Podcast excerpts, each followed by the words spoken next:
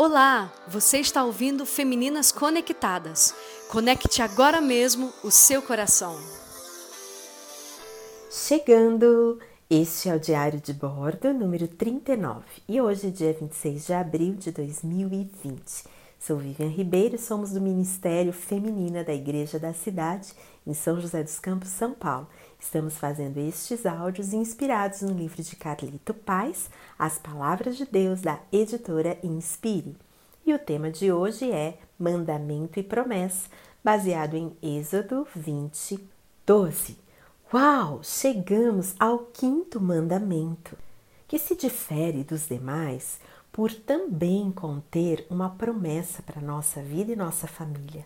Honrar pai e mãe tem uma linda e poderosa promessa de uma vida longa. Em Deuteronômio, capítulo 5, versículo 16, uma passagem que também fala sobre os dez mandamentos, podemos ler que a honra aos pais também inclui prosperidade. Que texto lindo! Que carinho com os pais e que cuidado com os filhos. Todos recebem algo especial se a honra for estabelecida como cultura na vida de uma família.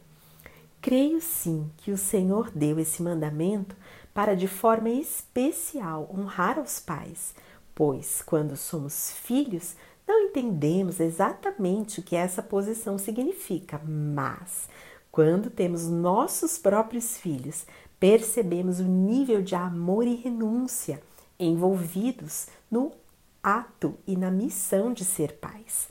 Ao ler esse mandamento, podemos refletir sobre nossos movimentos de honra.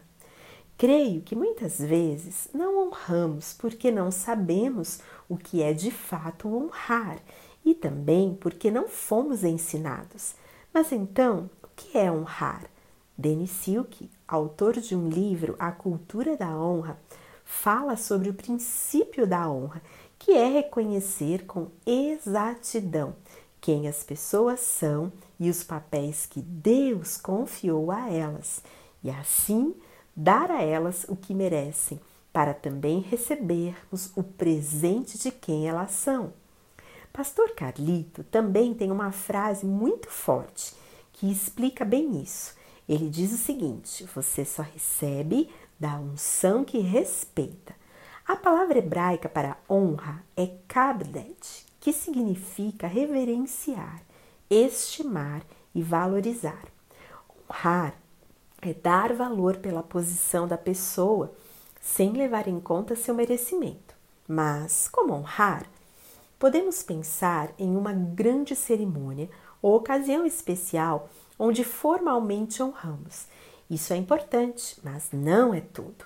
A honra acontece principalmente no dia a dia, através de palavras, de ações que surgem de uma atitude interior de estima e respeito pela posição que ocupam e por quem são em Deus.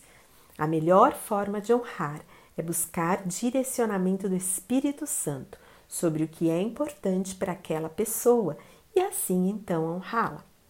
Apesar da honra estar voltada para os interesses dos outros, quando honramos também somos presenteados, pois no reino de Deus sempre receberemos mais do que entregamos. E você, já honrou seus pais hoje ou já honrou uma pessoa que tem uma importância grandiosa para você? Pode ser que não tenha então seus pais por perto, mas você pode honrar os pais espirituais. Quem sabe dizendo o quanto são importantes, ajudando em algo que precisam, entregando um presente, dando um longo abraço, lógico que depois da quarentena, ou passando um tempo gostoso juntos. Uau! Quantas formas temos para honrar! Caso tenha filhos, inclua-os neste movimento de honra e os ensine a honrar desde pequeno. Então, aqui vai a minha honra por vocês. Passarei o dia orando, porque para que cada mulher que receba este áudio receba também presentes surpreendentes dos céus. Fico por aqui, nos encontramos amanhã. Tchau!